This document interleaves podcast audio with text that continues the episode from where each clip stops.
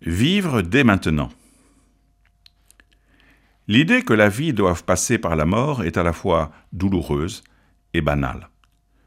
Douloureuse parce que personne ne peut a priori se tourner de bon cœur et avec enthousiasme vers la mort, et banale parce que, comme le rappellent d'ailleurs d'autres passages d'Évangile, il faut que le grain meure pour que le fruit advienne. Mais dans la bouche de Jésus aujourd'hui, ce fruit est la vie. Faut-il alors penser, comme on l'a souvent dit, que seule la vie éternelle importe? Que la vie terrestre n'est qu'un succès d'année qu'il faut traverser tant bien que mal? Ce serait se méprendre sur le propos de Jésus. Quand il nous parle de la vie, il évoque tout à la fois la vie terrestre que nous connaissons et la vie éternelle.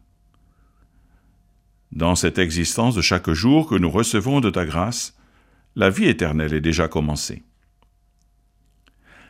Elle a commencé avec notre création à l'image et à la ressemblance de Dieu. Elle s'est ancrée avec le don de l'Esprit qui vient nous relier au Christ.